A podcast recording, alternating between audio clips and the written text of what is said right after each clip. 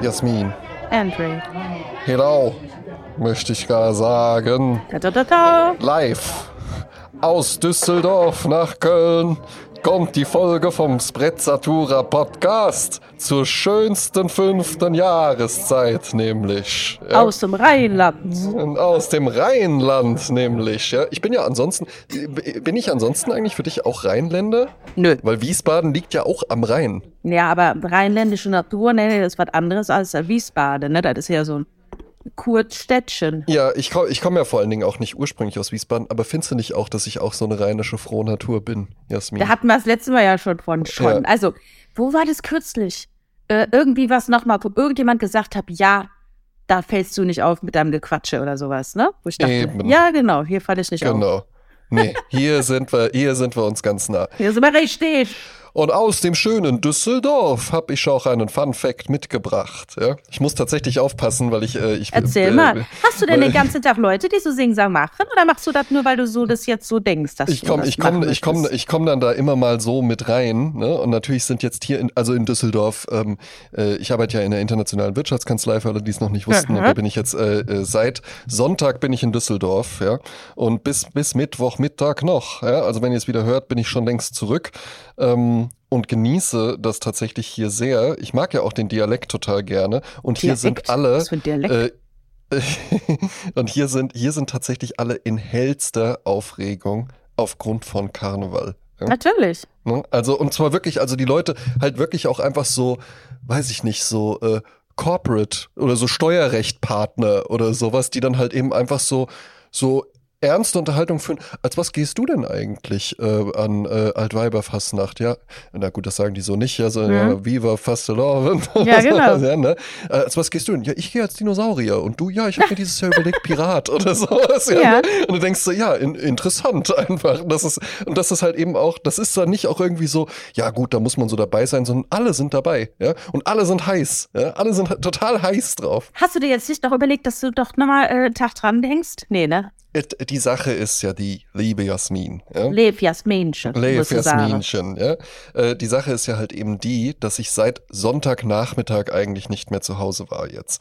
Und auch da vielleicht, vermissen ist auch wichtig in einer Beziehung. Ne? Das ist, ich Ja. nehme meine Partnerin nie für selbstverständlich, das kann ich tatsächlich so sagen, auch wenn sie diesen Podcast hier noch nie sich angehört hat. Ja. Was Ähm, ich ja echt krass finde, muss ich sagen. Ja, gut, auf der anderen Seite, das war ja früher dann auch schon so und die hatte ja immer schon einfach auch gesagt, man merkt im Übrigen auch, dass dies eine Folge ist, in der Alkohol getrunken wird, weil eigentlich beginnen wir ja mit einem Fun Fact, aber wir kommen Ja, schon direkt sofort, verbabbelt so, hier. sofort so ins, ins Plaudern hinein, aber der kommt noch, ja. Ähm, und dann bin ich seit Sonntagnachmittag weg ja, und äh, eigentlich dann so, dann freue ich mich auch darauf, irgendwie auch so im Hotel übernachten. Das kann ja dann auch mal ganz nett sein, ja. Und dann abends war ich lecker bei Takumi essen, kann ich sehr empfehlen tatsächlich auf der Ja. Immermannstraße, worum sich dann auch gleich der Fun Fact drehen wird. Aber wenn ich jetzt noch den Donnerstag hier mitnehmen würde, dann würde ich ja Mittwoch auch noch Dann noch schön lecker Mädchen küssen, ne? Bütze. Ja, eben, da weiß man ja auch nicht, was da passiert, ja, ne? Kann ich ja auch nicht, der, der Nubbel war das, ja. Wenn die wilde Rummel um die Ecke kommt, eben, ne? Eben, ja, was, soll, was soll ich da machen? Ne? Ja, ich bin auch verkleidet als Dinosaurier. Ich bin hilflos, ne? ich wollte ja, glücklich eben, sein. Ne? Ich genau, musste ja, es ne? tun. Ja, ähm, und dann müsste ich ja den Mittwoch auch noch hier übernachten und dann ja ehrlich gesagt auch den Donnerstag noch. Ja. ne? Da kannst du Dann auch gerade halt- hier bleiben, dann bis, bis Dann nächsten könnte ich ja auch Montag. äh, einfach hier leben. Ziehst es durch. für, immer, für immer hier bleiben. Ja. Der Fun Fact, ja. Die Immermannstraße, in der das Hotel liegt, in dem ich äh, hier nächtige in Düsseldorf, ist Teil des Japanviertels. Ne? Mhm. Und der, also hier ist ganz, ganz viel Japan. Ja? Japanische Supermärkte, japanische Restaurants, ja. Auch da interessant, wenn du hier in so eine angesagte Rahmenbar oder sowas reingehen möchtest, ist eigentlich immer eine Schlange davor, was ich normalerweise nie machen würde. Ich stelle mich nicht in irgendwelchen Schlangen Das kennt ja nur aus Tokio, aus den Lukas Geidenbüller-Filmen, da stehen auch mal Schlangen. Genau, da stehen auch immer Schlangen. Also hier Tokyo Feeling pur, ja. Und ich würde mich normalerweise, niemals würde ich das machen, ja. Das, da hatte ich gar kein Interesse dran, auch wenn ich das immer mal höre. Berghain, ja, und da musst du dann, dann hingehen, da musst du nur zwei Stunden anstehen. Das würde ich auf gar keinen Fall tun, ja. Ja. Hier stelle ich mich dann an, weil man weiß halt eben einfach, die sind so auf Zack, die kommen dann immer schon raus, dann hast du schon die Karte in der Hand, dann kannst du schon mal gucken, ah, das und das nehme ich, ja. Und dann kommen die auch irgendwann und sagen, äh, du bist alleine, alles klar, dann komm grad mit. Dann wirst du platziert, bestellst, fünf Minuten später steht dein Essen vor dir. Ja, ja. Weil das ja alles halt einfach schon parat ist. Ne? Ja, und weil ja, das ja. effe effektive Japaner einfach sind, die das Servier Servierprinzip einfach perfektioniert haben. Ne? Und wusstest du, wie viele japanische Unternehmen es in Düsseldorf gibt? äh, Tausende. Ne? Nee, nicht ganz, aber 410. Immerhin, ne? Das muss man sich. Es ist ja wirklich auch, es ist ja einfach, ein- es ist ja halt eine richtige Community einfach hier. Und wenn du jetzt hier auf die Immermannstraße rausgehst, dann kann es dir halt eben auch einfach passieren, dass du auf zehn Metern dann wirklich einfach so das Gefühl hast, ich weiß nicht, bin ich jetzt überhaupt noch in Düsseldorf oder irgendwo Ja, ja, ganz ja. anders gelandet, ne? Ja, ich habe gerade gehört, es sind äh, fast, äh, also so 8.000, 8.000, 9.000 Japaner neben Düsseldorf. Ja. Das ist ja praktisch anderthalb mal so viel äh, wie Menschen in der Stadt, in der ich mein Abitur gemacht habe. Ja, Musst du dir mal überlegen. eben, ne? Und die leben halt eben hier und die sind hier auch sehr glücklich. Und das Japan-Feeling kommt natürlich auch deshalb auf, weil man dann manchmal guckt. Ne? Ich bin ja dann doch jemand, der wenig äh, technikaffin ist und wenig Google Maps oder Karten-App oder sowas nutzt, sondern ich gucke dann einfach, in welcher Straße bin ich hier denn? Und dann guckt man und sagt, ah, das ist die Immermannstraße oder ist es halt eben einfach die japanische Zeichen, die für Immermannstraße stehen, Straße. Weil unter den, unter den Straßenschildern hier im Japanviertel sind tatsächlich auch die Straßenschilder nochmal als äh, japanisches Straßenschild. Und das finde ich tatsächlich, also da, da kann ich mir einfach vorstellen, das war so eine Idee von irgendwem in der Stadtverwaltung, der noch nicht aufgegeben hat. Und der sich halt einfach gesagt hat, ey, das ist doch, das ist doch fetzig, das machen wir jetzt einfach mal und das fällt dann irgendwann einfach mal so einem populären Lifestyle-Podcast oder sowas auf, ja. Und dann, und dann erzählen die das. Dann frage ich dich mal, gibt es in Tokio ein deutsches Viertel, wo die Namen auch, Straßennamen auch auf Deutsch stehen? Ja, eben, eben, ja. Wo sind Hä? denn die christlichen Kirchen in Saudi-Arabien und so, ja, ne? ja. So, Ja. jetzt kommt hier nämlich der Politik-Polemik-Podcast.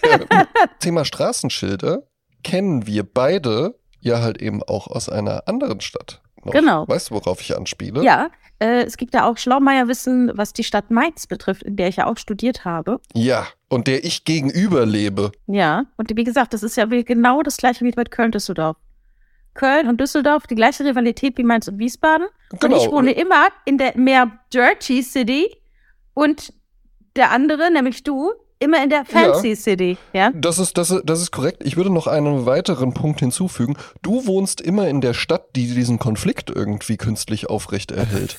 Ja, also So ich hab, ein- muss also tatsächlich ich sagen, bin- also- ich habe noch, ich habe noch jetzt? nie in ich habe noch nie in Düsseldorf Ah. erlebt, dass jemand einfach ungefragt anfängt. Ja, Düsseldorf auch schöner als Köln, ne? Ja, die Besser Frage als ist halt, Köln. du bist ja in so. einer internationalen Wirtschaftskanzlei, da sind ja nur internationale Leute, das sind ja keine Mag Düsseldorfer. sein. Ne? Ja, doch, da gibt es auch viele Düsseldorfer, ja. Und das hat, das ist mir noch nie passiert. Und in Köln ist mir das jedes Mal, wenn ich da war, passiert. Und zwar nicht nur, wenn ich mich mit dir unterhalte, sondern einfach ungefragt fängt irgendjemand an, diesen Konflikt vor mir auszubreiten, wo ich dann so denke, ja. Wie, sie wollen nach Düsseldorf dann, fahren? Dann, dann, ist ja gut. Ja, Endstation nee, äh, Düsseldorf. teil- teilweise auch einfach nur in Köln irgendwie angekommen, da irgendwo hingefahren. Ich war ja auch, bevor ich dich kannte, schon mal in Köln, ja, ne, um die, die Kirche am Hauptbahnhof anzugucken zum Ja. Beispiel, ja, ne.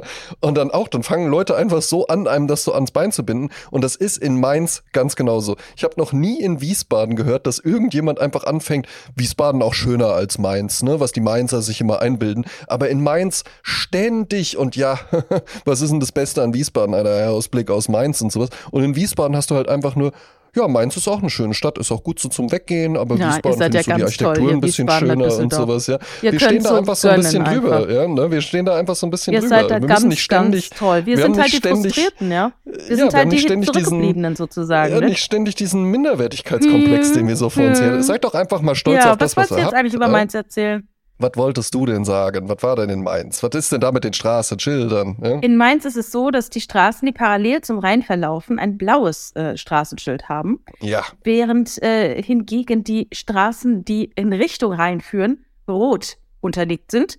Bedeutet, dass der Fremde aus Düsseldorf oder Wiesbaden, ja, der durch die Straßen, die wunderschönen Altstadtgassen sehr hübsch. äh, der Mainzer Altstadt äh, irrt, dann immer sehen kann, wie er zum Rhein kommt. Nämlich immer den roten Schildern nach und irgendwann wird der Rhein schon kommen, außer Irgendwann landet ist er da, irgendwann außer in man läuft genau er in die falsche. Richtung Oder einfach. Richtung ja. Uni, dann den Berg hoch. Aber das merkt Die man. wunder, wunderschöne Uni in Mainz.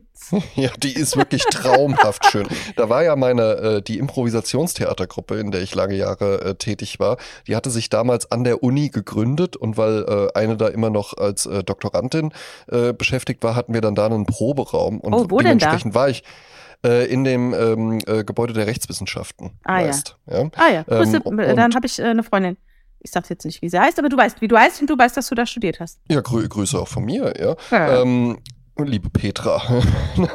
ähm, wir haben da so alt bin ich auch nicht, Show dass meine Freundin Petra heißt, ne? Also das muss ich auch mal betonen, da- ne? So alt auch Wir haben, nicht. da, wir haben da auch mal eine Show im P1 gespielt. Ach ja, Philosophikum. P, aus, ausverkauften P1. Da saß, da saß ich ja. schon und habe mir Vorlesungen angehört im P1. Ja, ja, das ja, finde ich gut. 30 Jahre ja, vor ne? dir. Ja, das ist auch interessant. ja, ne? Ja, das ist, man kreist es immer weiter ein. Ne? Hätte ich dann deinen Namen schon in den, in den Tisch eingeritzt, siehst du, dann hättest du dich dann darüber gefreut. Aber du warst ja noch nicht auf der Welt. Ich weiß, ich weiß nicht, ob wir das je thematisiert haben, aber das ist ein Konzept, was mir immer mal wieder durch den Kopf geht und was ich total faszinierend finde. Wir sind ja beide einfach schon eine gewisse Zeitspanne auch zusammen auf der Welt.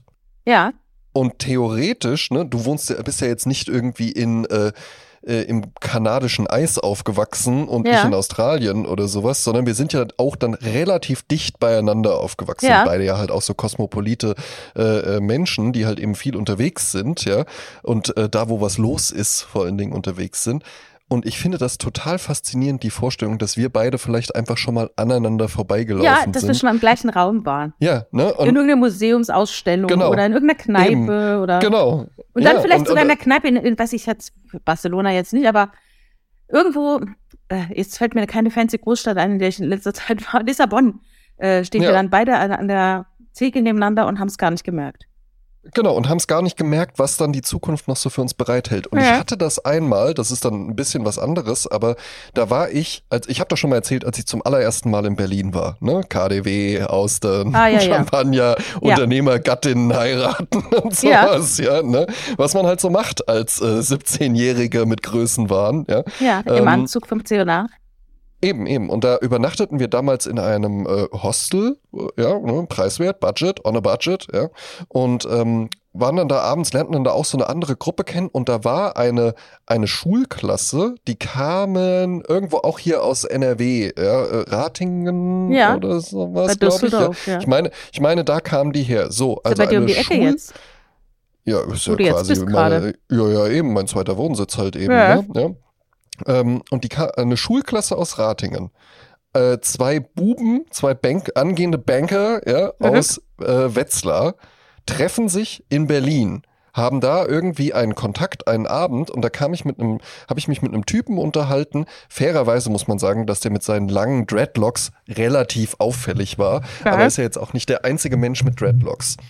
Drei Jahre später war ich bei Rock am Ring. Samstagabend, Mitternachtsshow.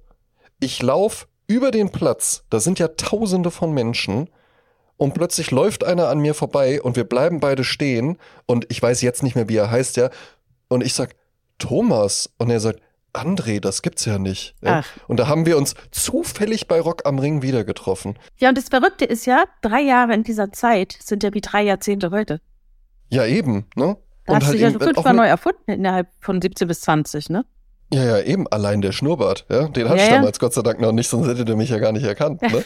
Aber ich finde so, ich finde sowas so faszinierend halt eben einfach, dass man dann einfach Menschen auch mal so wieder trifft. Das war dann auch nicht, dass wir dann so, oh wow, wir müssen jetzt auf jeden Fall Nummern tauschen und den Rest unseres Lebens miteinander irgendwie befreundet sein. Aber wir fanden es beide faszinierend und vielleicht hat er heute ja auch einen Podcast und hat diese Geschichte auch schon mal erzählt. Ja. Ja. Das erinnert mich an, den, an das Ende des Buches von äh, Brad Easton Ellis, das ich heute beendet habe. Heute beendet. Heute beendet, ich bin durch. Ah, Du hast es also ausgehört. Ich habe es ja. ausgehört. Ich habe es weggehört. Weil ich war ja da, die KVB heute streikt, war ich heute die KVB der Familie und ich habe heute Habe ich schon gesagt, die kleinen Zeit. Verkehrsbetriebe. Ab, ja. aber absolut, absolut.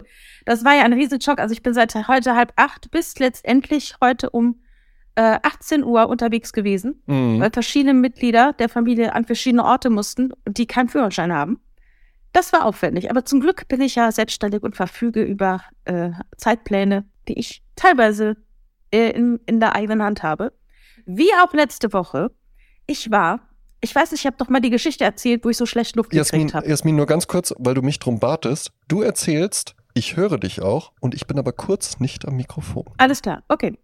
Also, ich habe letzte Woche wieder das gleiche gehabt, was ich vor ein paar Jahren hatte, nämlich ich hatte den Eindruck, nicht so gut Luft zu bekommen. Damals war es ja so, dass ich zu einem Lungenfacharzt bin und er hat festgestellt, dass ich irgendwo ähm, sensible Bronchien habe. Da bekam ich dann so ein Spray, wie man es kennt. Und das habe ich ein paar Tage genommen. Und dann äh, wurde aber der Kirschlorbeer in unserem Garten gefällt, nicht äh, aus unserer Entscheidung heraus. Ich war erst ein bisschen sauer, weil der echt schön war, aber dann war ich sehr glücklich, weil dieser Kirschlorbeer wohl der Anlass dafür war, dass ich solche Atemprobleme hatte.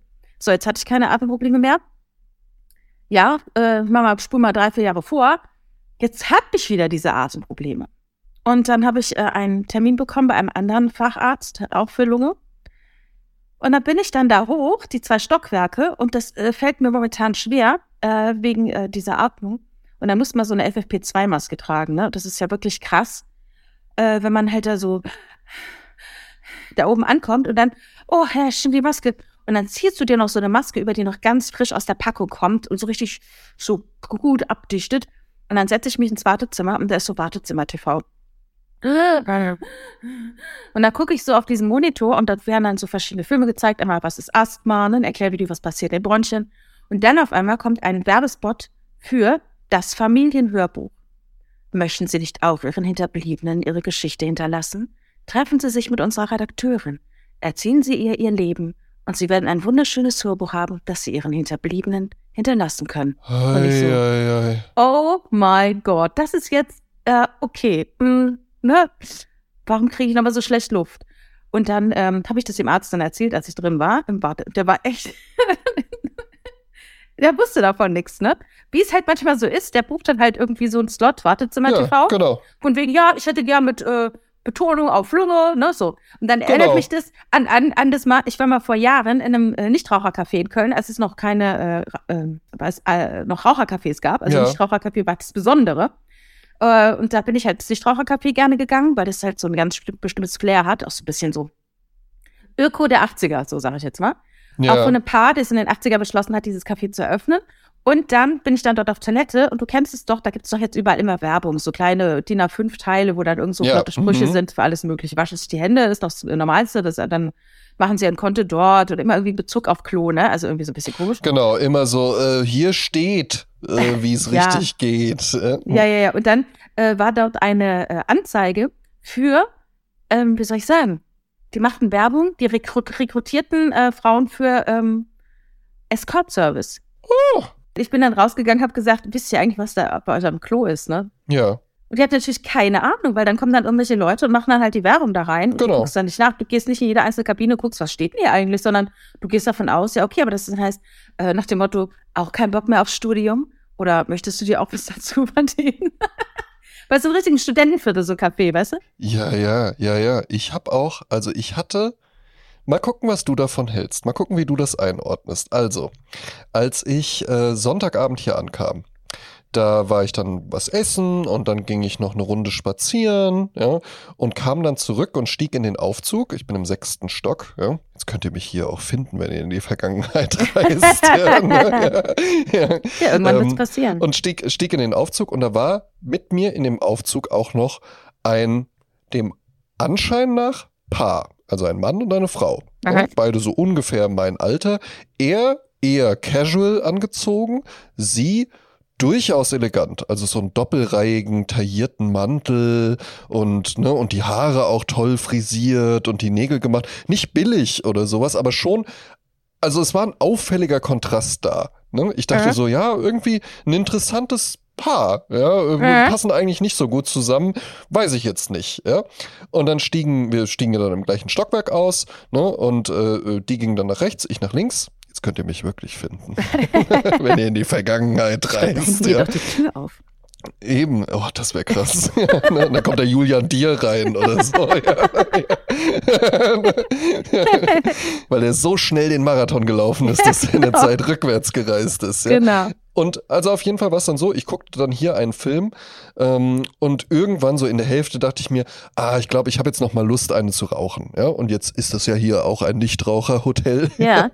Wie es ja wenige, es gibt ja immer mehr Nichtraucherhotels tatsächlich. Ja. Ja. Und ähm, dachte mir dann so, ja, okay, komm, ich ziehe den Mantel noch mal an und alles, ja. Und ging dann raus und da kam mir nur die Frau entgegen. Ah, Wieder in dem Mantel und wir stiegen dann in den wie viel Aufzug ein. Zeit ist vergangen? Wie viel so, Zeit ist so, vergangen? so ungefähr eine Stunde. Ne? Ah ja, Stunde. Stunde, anderthalb oder sowas, ja. Okay. Und wir, ne, die war dann auch, ne, die hat dann auch erkannt, ah, das ist ja der Typ von eben und dann auch so, ach, hi und sowas, ja, und dann sind wir eingestiegen und ausgestiegen, ich bin dann auch raus, eine rauchen und sie ging dann, ja. So, Ja. jetzt kann es natürlich alles Mögliche sein, ne, vielleicht Die ist noch, die ist noch zum geht Rewe. die Die jetzt hat noch was mal was, geholt. genau, noch mal was holen.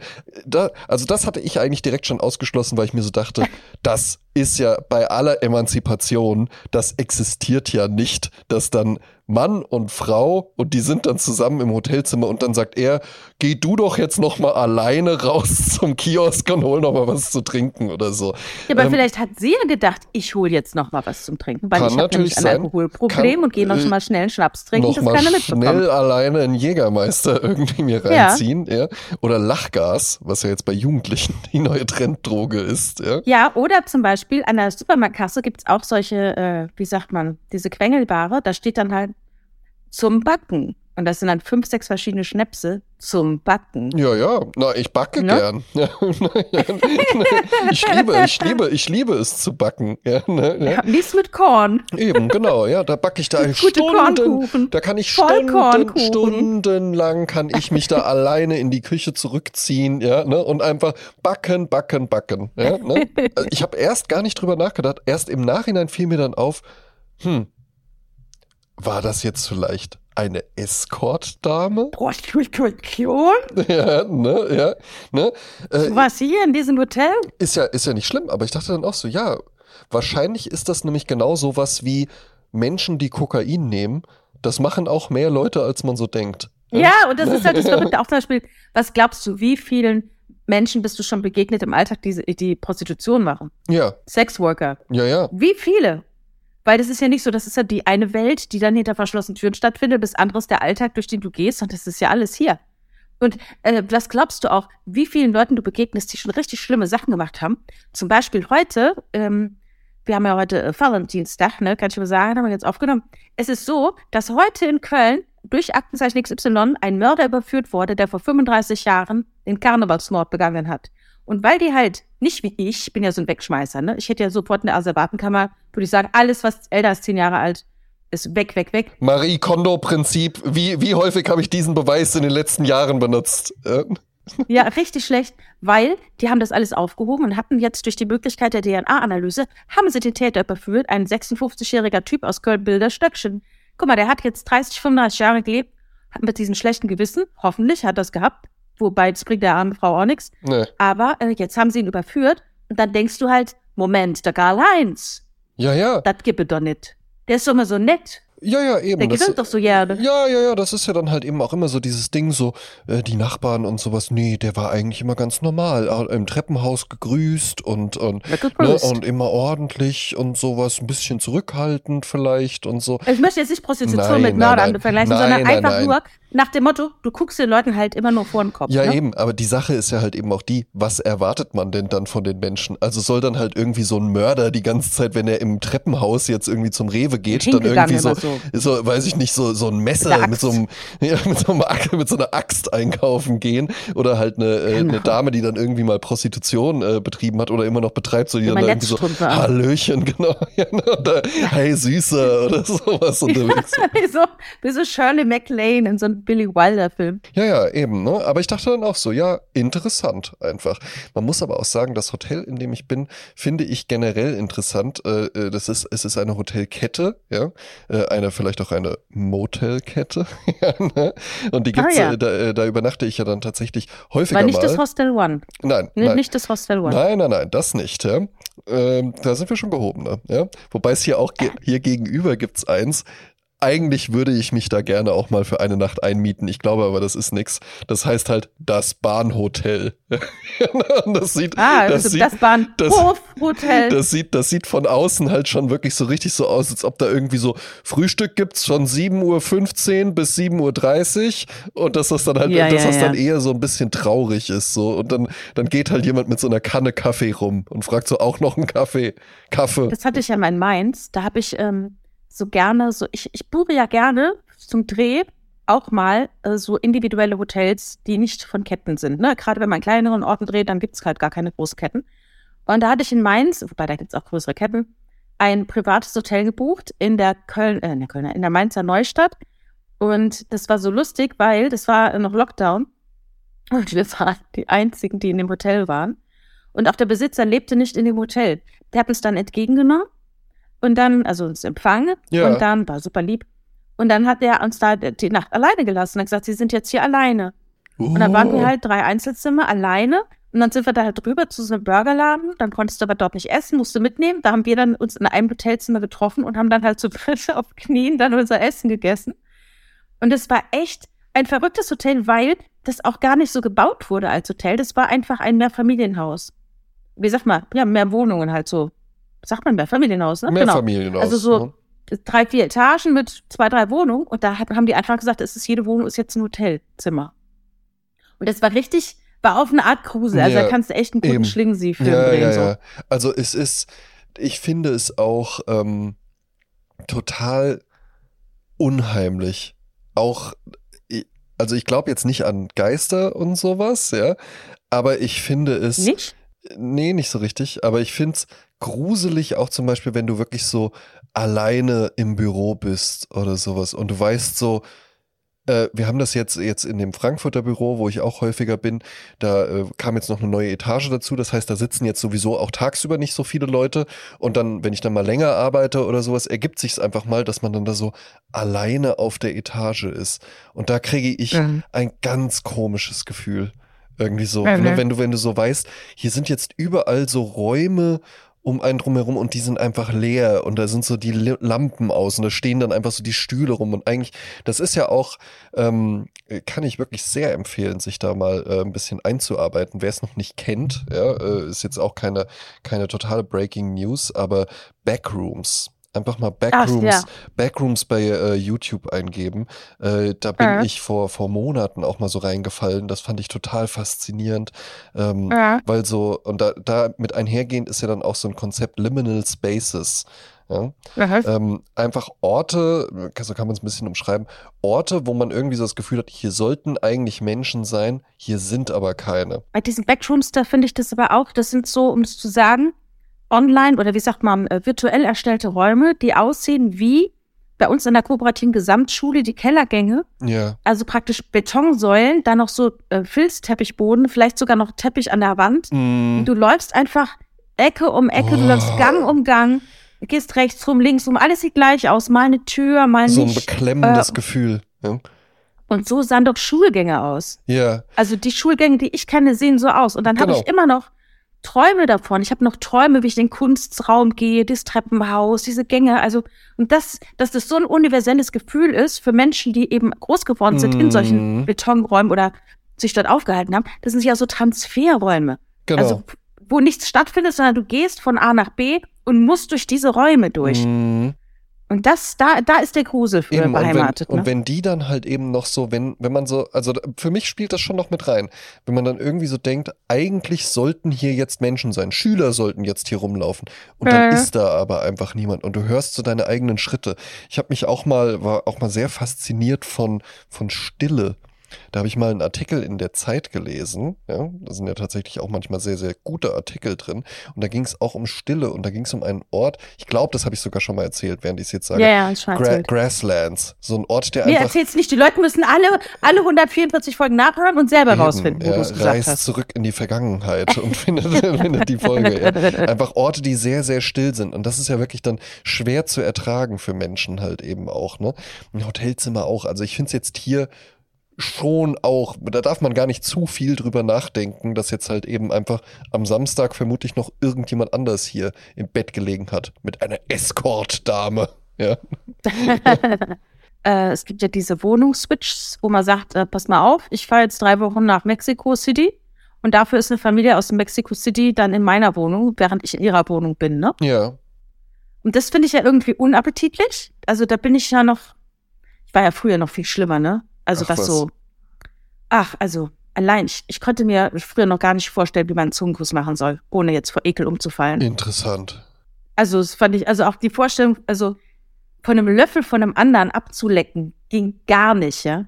Und dann noch die Vorstellung jetzt, wenn ich, ich war dann auch äh, Schüleraustausch in irgendwelchen anderen äh, Ländern und habe dann dort mir die Zähne geputzt und wenn du dann dich so bückst in so ein Waschbecken und putzt dir Mhm. die Zähne und guckst dir die Armatur so richtig an Mhm. und die sind dann nicht so ganz sauber und du siehst den ganzen Knarz und den Knuster und Knasp, ach, da habe ich dann irgendwann angefangen, immer die Augen zuzumachen, damit ich es gar nicht sehen du, muss. da kann ich aber einfach mal erwähnen, Jasmin, da kannst du bei uns ganz beruhigt übernachten. Da sind die Armaturen nämlich immer sauber. Und da zeigt sich Immer dann mit halt der eben auch, Zahnbürste geputzt. Nee, weißt du, was das einfach nur ist? Und da muss ich sagen, am Anfang habe ich natürlich auch die Augen gerollt, ja, über meine Partnerin, die dann einfach gesagt hat, ey, wenn man sich halt abends die Zähne putzt oder auch morgens, guck mal hier, wir haben hier so ein so ein so ein Lappen, so ein so ein Lappen mit so Fusselfransen dran, ja, ne? Und damit, das dauert, damit wischst du einfach einmal dann, wenn du fertig bist mit dem Waschbecken, einmal über den Rand und einmal über die Armatur drüber und dann sieht die einfach gut aus. Ja? Ja, ja. Und das dauert halt eben, wenn dann du bildet das sich sowas erst gar nicht. wenn du ne? das einfach jedes Mal machst, dann dauert das halt keine zehn Sekunden. Das sind halt fünf Sekunden Arbeit oder sowas. Ja, ja, ja, ja, und das hast du so schnell als Automatismus drin. Und das stelle ich total häufig fest, auch in Wohnungen, die ansonsten, wo ich auch weiß, die Leute sind sehr reinlich, ne? Und, und ich habe da auch, ich habe da auch keinen, Saubere ich hab da auch keinen Ekel oder sowas vor. Aber ich gucke dann da so hin und denke mir auch so, interessant, ne? Dass du darauf jetzt so keinen Wert gelegt hast. Als Kind wollte ich ja immer, wenn meine Eltern mit mir zu Besuch irgendwo waren, immer zuerst auf Toilette gehen. Um zu checken. Ah ja. das war meinen Eltern wahnsinnig unangenehm. Ja, glaube ich. ja, äh, Ich war äh, übrigens am, am, am Sonntag, muss ich mir erzählen, ich war am Sonntag im Kino. oh. Ich habe mir den äh, Daniel Richter-Film angeschaut. Daniel Richter ist ein Künstler, den ich noch so aus dem Dunstkreis Hamburg kenne, weil er damals schon so Plattencover gemacht hat für die Goldenen Zitronen und so weiter. ja. Und er hat dann auch studiert in Hamburg, unter anderem auch mit Jonathan Bese, den ich ja richtig großartig finde. Ja, auf jeden Fall. Der hatte jetzt zwischendrin auch mal äh, äh, dann so eine so eine Phase so hm, hm, hm, in Zeiten des anschwellenden Rechtsrucks ist dann so eine Provokation wie beispielsweise von einem Jonathan Mese überhaupt noch zeitgemäß oder ist das dann nicht eigentlich, wo ich so dachte, hören wir doch einfach auf damit immer alles. Über- Übertreibt man nicht dein, Le- äh, deine Rolle. Also, der Film war gut, der war, ging zwei Stunden, ne? Mhm. Ähm, Publikum sehr klischeeartig. Ja, Also, es war genauso, wie du dich's vorstellst. man schaut angestrengt, angestrengt interessiert zur Leinwand. Ne? Ja, aber auch wenn dann zum Beispiel Harald Falkenberg, der Kunstsammler, dann äh, zu sehen ist, der schon ein bisschen in die Jahre gekommen ist und die zwei Damen vor mir dann so kurz überlegen, wer es ist und dann wird dann endlich nach zwei Minuten äh, eingeblendet der Name, dann so, ah, der Falkenberg. Ach, der Falkenberg, ja. Ach, der Falkenberg. Ah, jetzt habe ich Ne? Man lacht wissend. Ja, und das Interessante war halt, also Daniel Richter ist ein super sympathischer, fröhlicher Mann, der in seinem Atelier riesige Leinwände hat, äh, mit denen er arbeitet. Es war sehr schön, ihm zuzuschauen. Wir haben auch sehr viel Zeit, äh, Pepe Dachwart hat die Regie geführt, sehr viel Zeit sich gelassen, ihn dabei zu zeigen, wie er mit Ölkreide noch so Sachen nachzieht und wie er erklärt, was er da so macht. Immer schön auch so zwei Papageien, die auf seiner Schulter dann saßen Ach, oder auf seinem. Kopf, also wirklich niedlich. Und äh, die Galeristin, die dann kam, wo dann die Papageien dann in den Haaren rumgewühlt äh, haben. Und die sich einfach nur denkt, ich hasse das hier alles. Ja, wer verkauft sich an dem gut? Diese scheiß Papageien. Ja. Und dann, was total irre war, der Film begann mit so einer Collage aus äh, Eindrücken einer Stadt. Was an diesem Film so ein bisschen fehlte, war immer diese Einordnung. ja. Ähm, oftmals ist heißt, es hier dann, steht dann irgendwie rechts New York City oder äh, Empfang, bla bla bla, aber es stand nie irgendwas, außer dann irgendwann mal ein Name, nachdem die Person schon dreimal ähm, geredet hat im O-Ton. Ach, New York City, ja. und dann war und dann war es halt so, dass, dass da eine wunderschöne Brücke war, die über einen Fluss führte. Und äh, die Häuser, die da standen, waren wunderbar. Und aus irgendeinem Grund hatte ich sofort Budapest im Kopf. Ja. Budapest. In Budapest, dann wie hab man ich sagt. gedacht- Pasta in Ja, Budapest. Ja. Und dann, äh, dann war ein, ein Restaurant, das war so unglaublich gut. Es war rot, plüschig, Jugendstil, Mhm. Glas, ähm, puffig. Eine alte Herrenkapelle spielte auf mit äh, äh, Gitarre, äh, äh, Geige, haben gesungen. Ah. Ähm, wunderschöne Menschen saßen dort. Der, das war pickepacke voll, der Laden. Und ganz zum Schluss sind wir nochmal in diesem Laden. Aha. Und dann sitzt, dann, äh, äh, äh, Ante hat dann Richter, äh, hat auch eine Rede gehalten, ist dann auf, auf die Bank gestiegen, hat gesagt, ähm, also er ist kein guter Redner, sagen wir mal das, ne? Aber es war nett und sympathisch und Er kurz, was er halt gesagt malen, hat, ne? weniger reden, mehr Er soll malen. malen ja? und genau, witzig sein kann er auch, aber wie gesagt, die Rede war halt jetzt kein, war ja keine pathetische Rede, ne? Aber er hat die Leute halt gefreut, dass sie alle da sind. Es waren also alles seine Gäste zur Vernissage, wie auch immer. Und ähm, das war so ein toll. Ich dachte, Mensch, was ist da? Wo ist denn dieser? Wo ist denn dieser Laden? Und ähm, weißt du, so wie, wie man sich das immer vorstellt. ja. So, wo wir, da müssten wir unseren Podcast aufnehmen. 200. sozusagen, Folge, In diesem ja. Laden. Ex, oh, das, oh, oh, oh, das sagst du was. Das wäre geil. Und dann sehe ich mittendrin in diesem Laden äh, Oliver Polak sitzen, den Stand-Up-Comedian. Ah ja. ja. Der ist auch immer überall da, wo es Der angesagt ist, äh, ne? Der, der weiß, äh, also wirklich, muss man, also muss ist man ja, lassen. Muss man, muss Oli- man Oli- wirklich sagen. Oliver Polak würde ich sogar wirklich sagen, ist die einzige Person aus der deutschen Comedy-Szene, die darüber hinausgehend auch wirklich noch im Kulturleben stattfindet. Ja, und nicht nur, dass er schreibt für die Welt Ja. am Sonntag, ne? Mhm. er, äh, er schreibt ja auch, also er fährt auf Konzerte, ne, äh, Ja, ja. schreibt darüber. Dann ist er dann in New York, ne, wo seine Tante lebt, Tante Ilse. Dann hat er dort Auftritte im Comedy Cellar, macht tolle Podcasts mit anderen Comedians und macht dann man äh, äh, trifft sich dann mit Kevin Hart, weil man kennt sich halt. Eben, eine internationale Persönlichkeit. Wirklich, aus dem, aus dem, ja, ja, aus dem deutschen, äh, aus dem deutschen Comedy-Betrieb. Und das gibt's ansonsten Genau. nicht.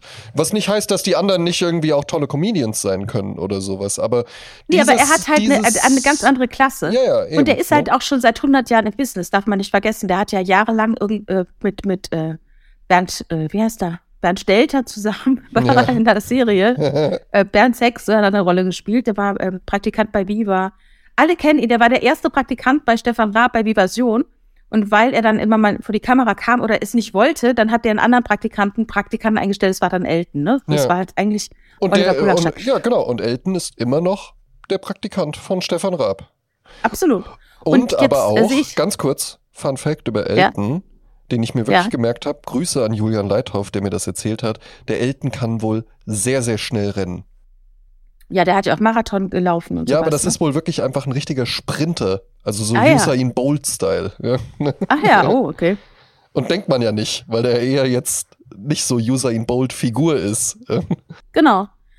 Äh, und dann auf jeden Fall, ich sah Oliver Polak da sitzen und denke, okay, das ist meine Chance.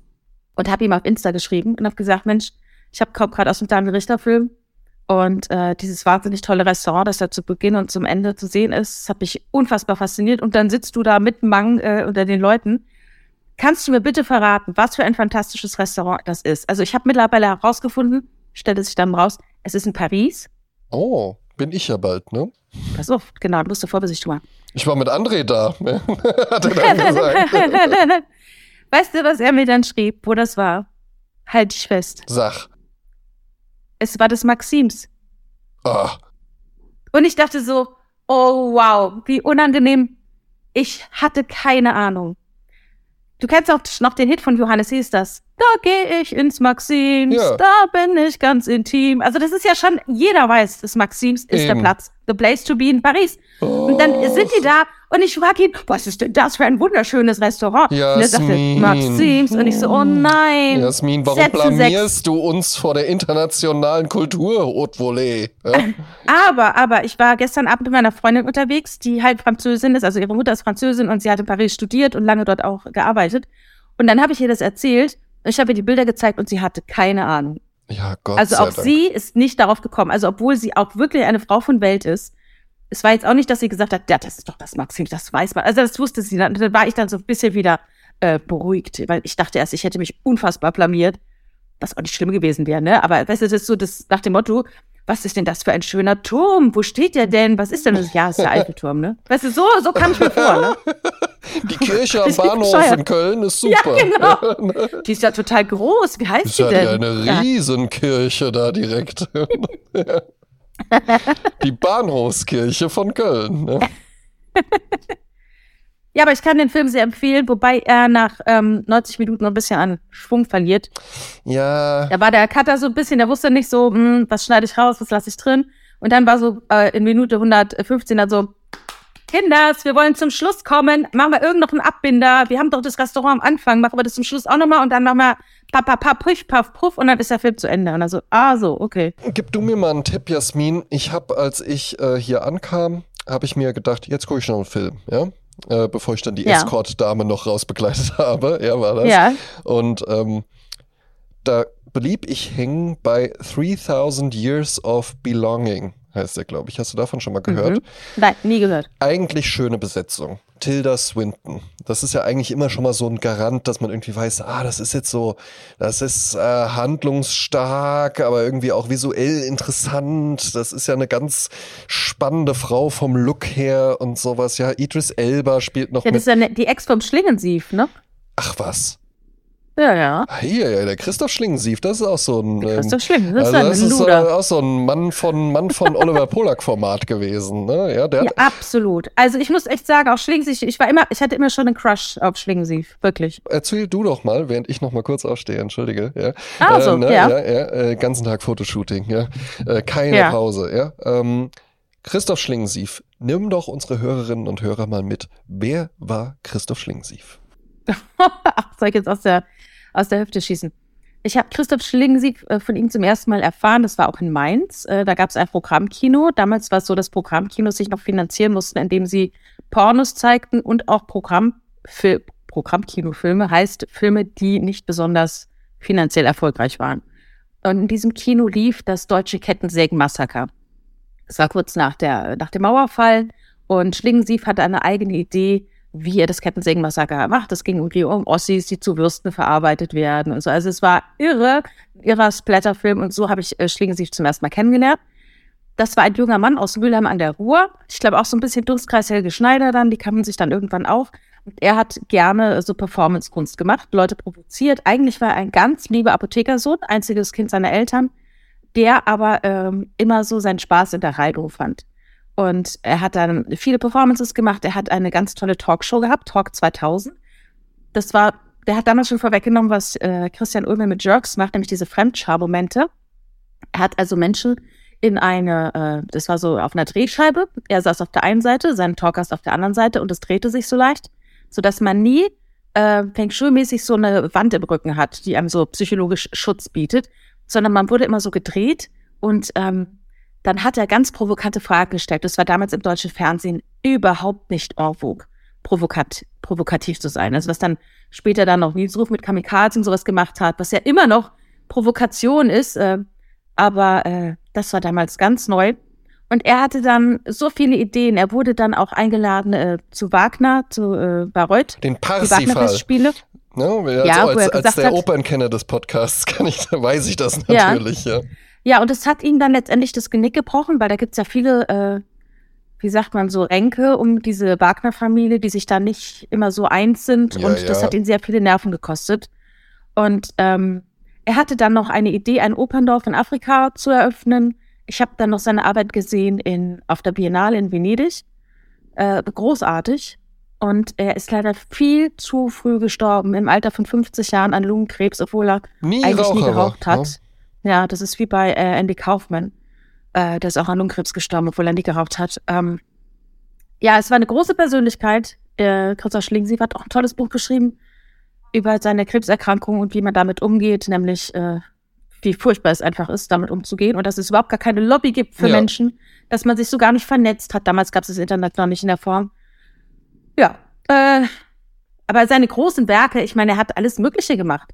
Er hat auch zum Beispiel gesagt, wir gehen jetzt alle in den Wolfgangsee, äh, wo Helmut Kohl immer Urlaub macht. Wir steigen da alle rein, damit er überschwemmt und äh, sein Urlaubsparadies überschwemmt und ach, so Quatsch.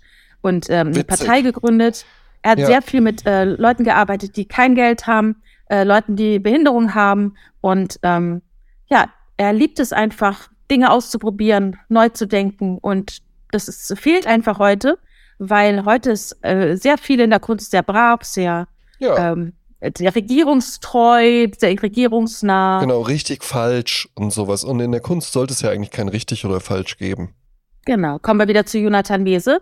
Die Kunst ist die äh, Politik. Und man Exakt. sollte die Politik in jedem Falle ablehnen. Das ist auch ein ganz kleines, äh, kleines Bit in dem Daniel Richter-Film, wo Jonathan Mese zu Wort kommt. Und der ist ja wirklich herrlich. Er ist Absolut wirklich herrlich. herrlich. Also ich könnte ihn stundenlang zugucken. Also wenn es eine Doku gibt von Pepe Dankwart über äh, Jonathan Mese, ich bin dabei. Also gibt's auch, habe ich, hatte ich eine Zeit lang auch eine richtige Faszination für.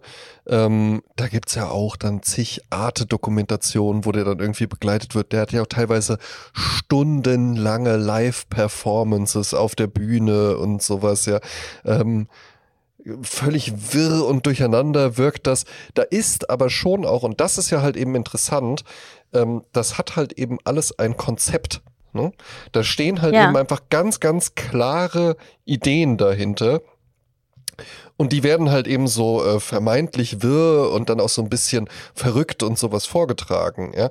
Ähm, ich finde es dann auch immer ein bisschen übertrieben, wenn man sagt, ist eigentlich ein Genie und total clever und sowas. Ja, äh, ich glaube, der ist auch so ein bisschen verrückt. Interessant fand ich in irgendeiner Art Dokumentation, die hatte ich mal über ihn gesehen. Und da geht er dann auch so bei Bösner einkaufen und sowas. Ja, das sieht man auch hier und da dann immer mal äh, als als Videomeme, ja, wo das dann halt eben irgendwie so anderweitig verarbeitet wird, weil der der kauft dann halt eben auch völlig verrückt und manisch ein. Der sagt dann irgendwie so, ah, hier, toll, super Pinsel und nimmt dann halt eben so 50 Pinsel und schiebt die einfach so, schiebt die einfach so da rein, ja, ne, ja. Ach, toll. Super Pinsel. Ja, das Schöne war auch, als er ein Porträt gemacht hat von Daniel Richter, hat er so eine kleine Leinwand gehabt und dann, dann einfach den Pinsel und steckt ihn so ganz tief in so eine Amsterdam-Farbe rein. So einfach ganz, normalerweise wird man das irgendwie anrühren oder Mhm. nicht so. Der steckt einfach den Pinsel rein und scheißegal. Aus, eben auf der Leinwand direkt aus der Farbtube, mit der man ja dann eigentlich so auf die Palette draufgehen würde und das dann so vorsichtig anmischen würde, aus der Tube direkt auf die Leinwand gemalt. Ja, aber das ist ja dann halt eben auch einfach interessant. Ne? Spannend fand ich dann, da war dann auch mit seiner Mutter ja halt eben auch. Ne? Äh, die ist ja, Ja. auch Teil der Performance quasi. Ne? ja, absolut. Er sagte, ja. ich, er sagte, er ist ein Skandal, er ist ein Muttersöhnchen. Das ist in der Ja, heutigen. Zeit ein Skandal. Ja, ja, eben. Ne? Ähm, hatte man ja auch häufiger, auch Andy Warhol und sowas war ja irgendwie die Verbindung mit der Mutter ganz, ganz stark. Und die Mutter taucht dann auch da auf und die sagt dann auch so, ich gehe nicht zu den Live-Auftritten von meinem Sohn. Das habe ich einmal gemacht, das mache ich nie mehr wieder. Ja, warum denn nicht? Weil der Jonathan auf der Bühne nicht mein Sohn ist. Das ist einfach, Ah, ja. das ist eine andere Person und die möchte ich ehrlich gesagt nicht kennenlernen und so. Und dann, erzähl, dann erzählt die Mutter aber halt eben auch so, ja, also äh, die Sache ist die, ähm, wir haben auch zu Hause äh, ganz, ganz tolle Bleistiftskizzen und sowas von ihm. Weil das ist ja immer dann das, was man dann mal so denkt, so, ja, das kann ich auch mit der Tube einfach hier irgendwie auf der Leinwand rumschmieren und sowas. Also erstens mal, ja, natürlich kannst du das mechanisch, du machst es aber nicht, also kannst du das halt offensichtlich nicht und es ist dann auch ein bisschen mehr als einfach nur irgendwie die Tube über die Leinwand drüber wälzen oder sowas, Ja. ja.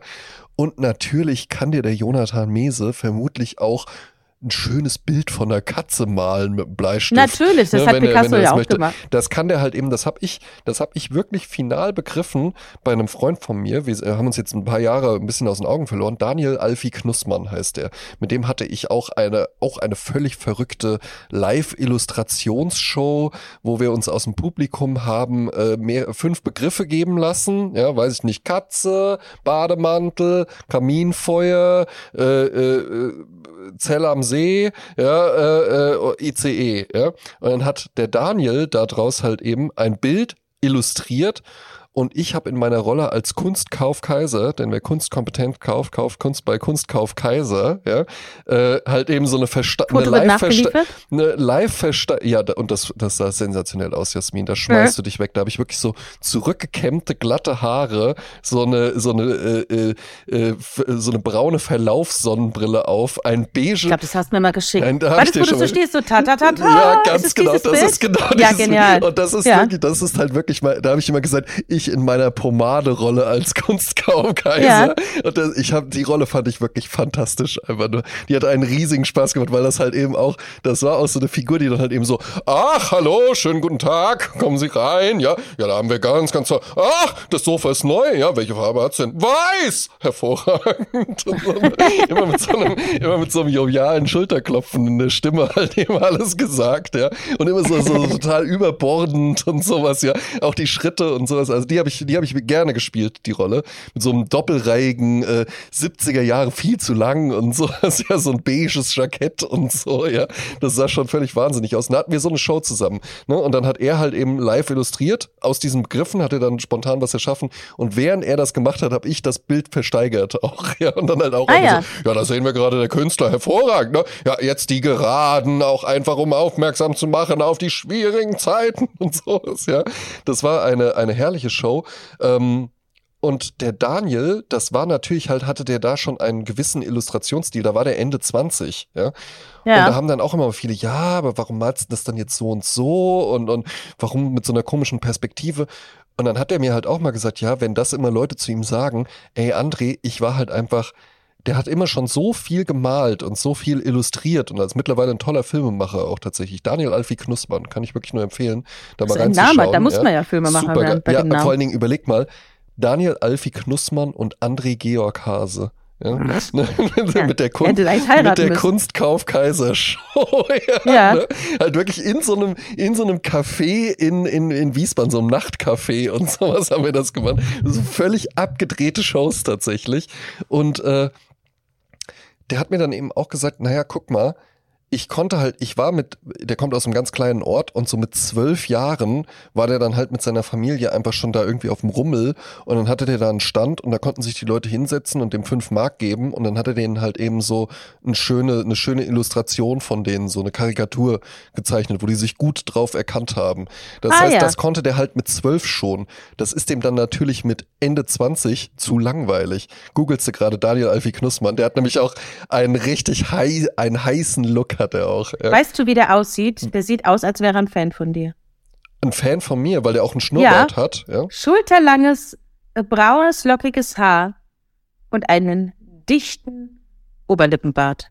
Ja, aber der Daniel hat noch mal ein bisschen einen wilderen Stil. Der ist auch, äh, der war auch schon, der ist auch in so einer Modelkartei. Der hat auch schon für verschiedenste ja, Kampagnen guck. und sowas äh, gemodelt. Knusper, der, Knusper, Knäuschen, sag der, ich Der hat noch mal einen anderen Stil als ich tatsächlich. Nein. Ja, aber wir ich habe ihn jetzt nur nur nackt gesehen gerade auf diesem einen Bild. Also nahezu nackt. Insofern kann ich jetzt von seinem Stil nicht so viel sagen. Ich sehe nur seine Haare und sein. Ja, davon hat er auch viele. Ja. Ne? Also auch gutes, ja. beeindruckendes Brusthaar. Ja, ne? Der hatte sich auch mal, da, da erinnere ich mich auch noch dran, da war der mal in meiner WG, den habe ich über meinen damaligen WG-Mitbewohner kennengelernt, weil der halt auch, der hat mit ihm sozusagen zusammen. Hat auch viel Brusthaare mit, gehabt. Mit, mit, mit, die, genau, die haben sich im Brusthaarclub kennengelernt und der hat mit ihm zusammen Kommunikationsdesign auch noch studiert. Und dann hieß es irgendwann so, heute Abend kommt einer vorbei, der wird dir gefallen, André. Der, allein, allein, allein schon der Name, der heißt Daniel Alfie Knussmann. Der war jetzt für ein äh, Semester in Valencia und der ist jetzt wieder da. Und dann kam der rein, wir haben uns auch sofort gut verstanden. Äh, weiß ich noch, irgendwann sollte der, wollte der dann auch mal abends vorbeikommen oder mitkommen, wir wollten dann irgendwo hin. Und dann konnte der aber doch nicht, weil der sich beim Rasieren der wollte sich am Kinn rasieren und hat dann halt wirklich mit dem, mit dem offenen Klingenrasierer so am Kinn angesetzt, das hast du auch wirklich lange gesehen, dass er sich halt wirklich einmal quasi so ins Kinn, so quer rein, als ob du halt, wenn du so eine Rasierklinge nimmst und die dir einfach zu heftig gegens Kinn haust, ja, äh. dann hatte der da wirklich einen riesigen Striemen, ja. Das sah äh, bizarr aus. Und da weiß ich noch, dass der Philipp damals gesagt hat, ausgerechnet der, der ist doch so behaart, der muss sich doch irgendwie rasieren, seitdem er elf ist oder so. Das erinnert mich an eine, eine ganz lange Geschichte, die sehr, sehr lustig war, als ich sie in ihrer Gänze noch kannte. Ein junger Mann, der sich auch rasiert hat, wo, wo man die Klinge so rausmacht, ne? Also nicht so, so einmal Rasierer, sondern man hat so eine Rasierklinge in der Hand. Und er hatte irgendwie eine Präsentation und dachte sich, oh, die, die Klinge ist mir zu alt, ich will eine richtig geile, frische Klinge haben, ne? Ja. Da hat er so eine neue Klinge eingesetzt, da ist sie ihm aus, aus der Hand gerutscht und er stand halt nackt vorm Spiegel. Und dann fiel die quasi runter. Oh, weia. Und er blutete halt wie ein Schwein. Ach du Scheiße. Also so an die Wurzel so, ne? Oh. Und ähm, Auf jeden Fall musste dann ins Krankenhaus und alles und die Präsentation hat er dann irgendwann dann später gehalten. Aber nach dem Motto, das ist also. Sie glauben was nicht, was so mir passiert ist. Wenn ich Ihnen das jetzt erzähle, dann sagen ja, Sie, Details der Hund hat meine Hausaufgaben gefressen. Das habe ich schon mal gehört. Aber ich habe mir, ich habe mir versehentlich beim Klingentausch den Schwanz abgeschnitten. Nein, so schlimm war es ja nicht. Das war ja keine. Ach übrigens, Jonathan Mese, weißt du, wo der geboren ist? Ähm, in Gummersbach. Nee, in Tokio. Ach was. Ja, guck, ne? Gut, ne? Einfach Jonathan und ich, Immermannstraße, ja, Oliver, ja. Öfter Ja. mal im Maxims. Meine Güte. Absolut. Ich trinke auch gerade italienisches Bier in Deutschland, im Japanviertel. Krass. so verrückt, so verrückt. Äh, hier, äh, wir müssen mal ähm, über Musik sprechen. Musik, ja. Gib. Es ist, ähm, es ist diese Woche, sind zwei große von uns gegangen. Der eine viel größer als der andere für mich. Und ähm, ich beginne mal mit dem kleineren. Oh, das, ist, klingt so furchtbar. Also es ist halt so, dass diese Woche ist ja jemand gestorben von ähm, De La Soul. Ja, mögen wir beide. Ne? Ja, mögen wir beide, weil das war halt auch so eine Hip-Hop-Band, die eben nicht so krass, äh, ey, wir sind total brutal und es ist alles total heftig und wuh, wuh, wuh, wuh. Weißt Ja. du, was ich mir jetzt schon vorstellen kann? Dass dann Ja. irgendjemand, der halt wirklich so into Hip-Hop ist, dann sagt, ja, ja, das ist so Hip-Hop für Weiße. Ja, oder Hip-Hop für Frauen. Aber auf jeden Fall, ähm, äh, Jolie Kerr, der hat zusammen äh, mit den anderen beiden, äh, Vincent Mason und Kevin Mercer, äh, De La Soul, Yes. äh, diese Band gehabt, diese Hip-Hop-Band. Und ich glaube, wann kam das erste Album raus? Ich glaube 89. Ähm, three Feet, Three, Three, three, three, sag mal, Drei Feet High and Rising, so. Prince Paul hat es produziert. Riesending. Die haben so viele, glaube ich, acht Alben rausgebracht und die konnten die ganze Zeit nicht gestreamt werden, weil die mit ihrer Plattenfirma immer noch nicht wussten, was ist jetzt mit den Tausenden von Samples? Wie kriegen wir das irgendwie urheberrechtlich auf die Kette, wenn wir das jetzt irgendwie streamen? Und jetzt haben sie es geschafft. Und zwei Lieder sind schon online und die nächsten kommen die Tage, ich glaube, am 3. oder 9. März. Und die wollten dann auch auf Tour gehen. Und jetzt ist er im Alter von 54 Jahren an einer Herzinsuffizienz gestorben, die er schon länger hatte. Äh, deswegen hat er auch so eine Defibrillator-Weste immer an. Ich wusste gar nicht, ich dachte, ein Defibrillator kann man sich so einsetzen ins Herz.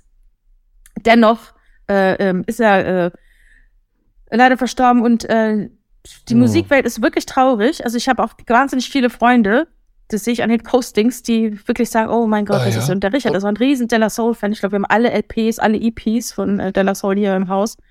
Und ähm, ja, und deshalb möchte ich nämlich ein Lied auf die Spazzatura-Liste setzen, auf die Party-Playlist, äh, Magic Number. Ein großer Hit von Della Soul, sehr mitschwingend. Also es war halt einfach damals eine andere Art von Hip-Hop als äh, Public Enemy oder, oder äh, NWA. Die waren halt einfach so schön, lustig, fröhlich. ja. Ne? Und das macht halt große, großen Spaß, hier zu hören. Und dann äh, setze ich gleich noch nach. Ähm, Burt Bacharach ist gestorben. Ich meine, das ist jetzt natürlich Auch nicht aus heiterem Himmel, der Mann war 94. Ja, Aber- aber finde ich dann auch immer, wenn man dann so, naja, in dem Alter darf man ja ruhig mal sterben und so, ja. Kann ja trotzdem traurig sein, ne? Ja, also ich ke- kenne ja auch die Melodien von Burt Bacharach gefühlt, seit ich auf der Welt bin. Ja. Ähm, und ich habe ja 2018 das große Glück gehabt, dass ich in dem Admiralspalast in Berlin ihn gesehen habe. Ich habe damals die komplette Familie eingeladen. Wer war, wer Ja. war noch da? Oliver Polak war da. Meine Güte. Ja. Wir haben uns gesehen an dem Maxims? Abend. Wir haben uns sogar noch, ich habe ich hab ihn gegrüßt. Ich glaube, er wusste nicht, wer ich bin, aber ich habe ihn gegrüßt. Ich und der war auch wusste, da, der bist. große Produzent Aerobik. Ja, Und der wusste ähm, auch, wer du bist. Rainer Engel war da, der tolle Illustrator von äh, Jörg Blutgereit, der auch Ja. Captain Berlin äh, zum Beispiel gezeichnet hat. Ähm, also es waren ganz viele Leute da. Ich war halt auch da mit Mann und Kindern und ich habe so viel geweint während des Konzerts, weil das so schön war. Es war so schön. Er saß vorne am Piano, also am, am, am Flügel und sein Sohn war da, Oliver Bacharach. Ähm, es waren drei fantastische Sänger da. Es ist eine richtig große Band äh, die hatten einen tollen Hit nach dem anderen und du glaubst dich, ich glaube, man, also eigentlich kennt man fast jedes Lied, dass er, äh, also seine, seine großen Hits, 40, 50, äh, die meisten hat er mit Hal David zusammen äh, geschrieben, also er hat immer die Musik komponiert, Hal David hat die Texte gemacht. Texte sind auch wirklich toll, ich finde immer, Ich weiß. Philo- ich liebe ja Texte, ne? Da das sind wir, ja. da sind wir beide so die Lieder, so Enden, vertote die Gedichte. Enden eines Spektrums. Ja. Ja, ja, genau. Also er ist äh, am 8. Februar verstorben und ich würde gerne einen Song äh, auf die Spazzatura-Playliste machen, der auch einer der größten Hits von ihm war. Und du musst dir vorstellen, Burt Bacharach war unter anderem auch der Komponist, der zusammen mit Marlene Dietrich auf Welttournee gegangen ist, ne? als der musikalische Leiter ihrer Shows. Und ich glaube, im Zuge dessen war er einmal mit Marlene Dietrich. Ich weiß gar nicht, ich glaube, da hat er noch nicht mal in Deutschland gespielt. Ich weiß gar nicht, ob er jemals in Deutschland zuvor gespielt hat. Ach, Ähm, herrlich. Dann ist er eingeladen worden nach Berlin und er ist dorthin gekommen. Und er hat später einer Zeitung gesagt, dem Volker Tackmann, in einem Interview, er wurde gefragt, was bedeutet es für Sie, in Deutschland aufzutreten? Und da sagte er, das letzte Mal war ich 2018 in Berlin und es war wirklich das schönste Konzert meines Lebens. Herrlich. Jedes Konzert ist anders. Manchmal muss man um das Publikum werben und Zurückhaltung auflösen, vielleicht sogar kämpfen. Aber in Berlin waren wir, das Publikum und ich, verbunden durch die Musik von Anfang an eine Einheit. Zum Schluss sagen wir alle, Raindrops keep falling on my head. Das war unglaublich. In Hamburg und München werde ich alles dafür tun, dass es wieder solche unvergesslichen Momente gibt. Und deshalb nehme ich Raindrops Keep Falling on My Head, eigentlich einen Song, den er geschrieben hat für Butch Cassidy and the Sundance Kid. Klasse Film. Und äh, ja. das ist ein Film mit äh, Paul Newman und Robert Redford. Und der, der Song hat sogar einen Oscar gewonnen. Ähm, Raindrops Keep Falling on My Head nach dem Motto, es ist eigentlich nichts in Ordnung, aber ich weiß, irgendwann wird es wieder gut und Eben. so ist das Leben, ja? so wie und, dieser ähm, Podcast. Ja, man darf, ne, man darf nie den Blick in die Sonne vergessen. Und wie habe ich teilweise sogar schon gehört, wie dick die Wolken auch sind, hat Peter Klein gesagt, der Ex-Mann von Iris Klein. Mhm. Egal wie dick die Wolken sind, man muss wissen, dahinter ist immer die Sonne.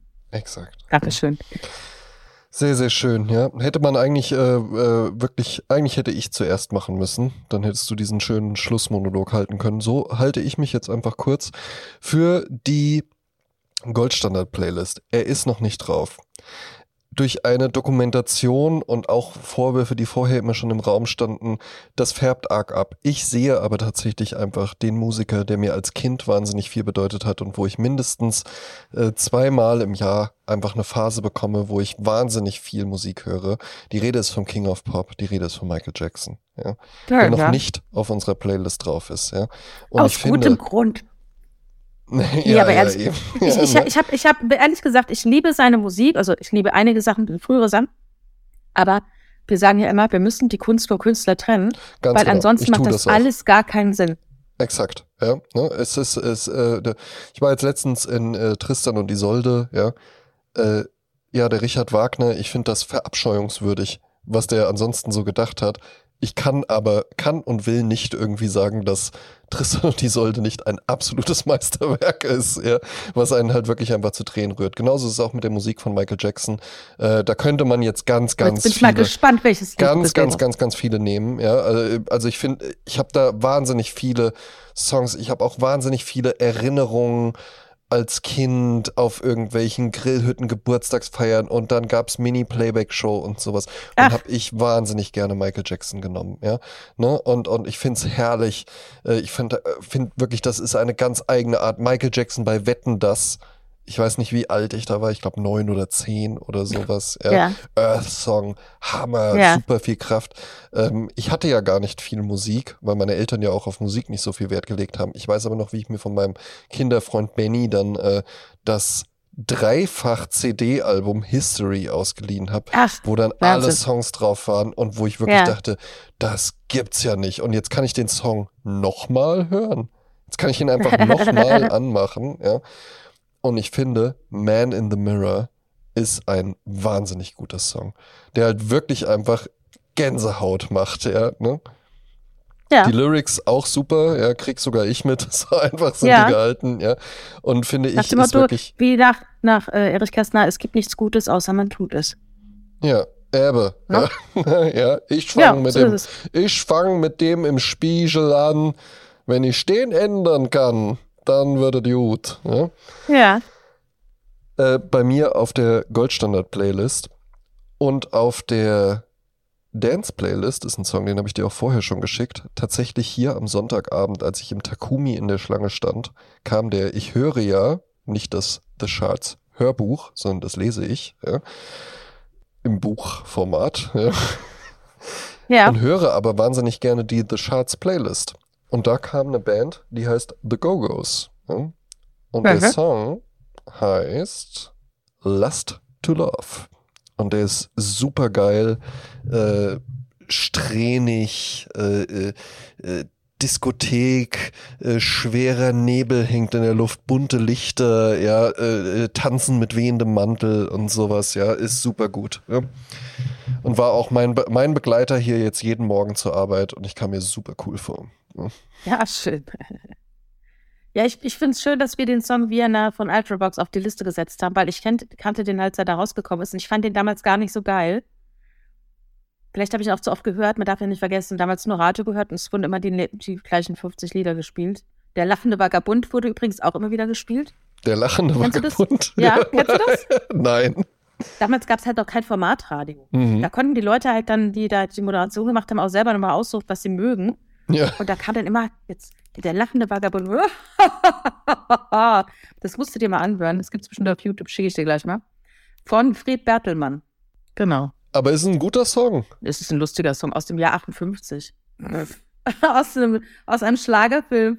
Komm, pack den auf die Goldstandard-Playlist. Meine Güte, was soll's denn? Dann kommt halt irgendwann mal bei, jetzt hört mal zu, ja?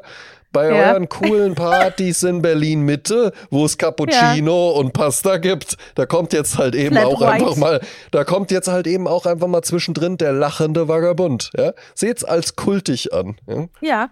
Und dann möchte ich aber auch noch Folgendes machen. Dann möchte ich auch, ich wage mich heraus, dann mache ich noch was. Ich setze Ja, noch ein bitte. Lied auf die Party-Playlist. Ja, komm, Und zwar ein Song, den ich von Michael Jackson auch richtig, richtig gut finde, jetzt bin ich gespannt. äh, ist Love Never Felt So Good. Yeah, supergeil. Kennst du den? Ich kenne alle Michael Jackson Songs. History. Okay, ja, wunderbar. Ja, André, das klopft schon an der Tür bei dir. Ja, eben, genau, ja. Herzlich willkommen, Julian, komm herein. Ne? Ich dachte, ich dachte der Escort, aber. Beide Julians, beide Julians, auch der Julia Leithoff, ja. ja, genau, genau. Wunderbar. Ich komme jetzt auch noch gleich rübergefahren. Es ist ja nur eine Ja, Stunde von mir. wunderbar, ja. Ne? Gut. Dann gehabt euch wohl. Wir trinken jetzt noch Bier. Was hast du denn eigentlich getrunken? Du hast Champagner getrunken. ne? Nein, ich habe Cremant de Loire Brut äh, getrunken. Oh, Finde ich aber auch sehr elegant. Ja. So sind wir, Ja. so ist Sprezzatura, so ist das Leben. Leicht, locker und bekömmlich. Das ist Sprezzatura mit Jasmin Klein und André Georg Hase. Quel giorno qui, sai cosa fa? 7000.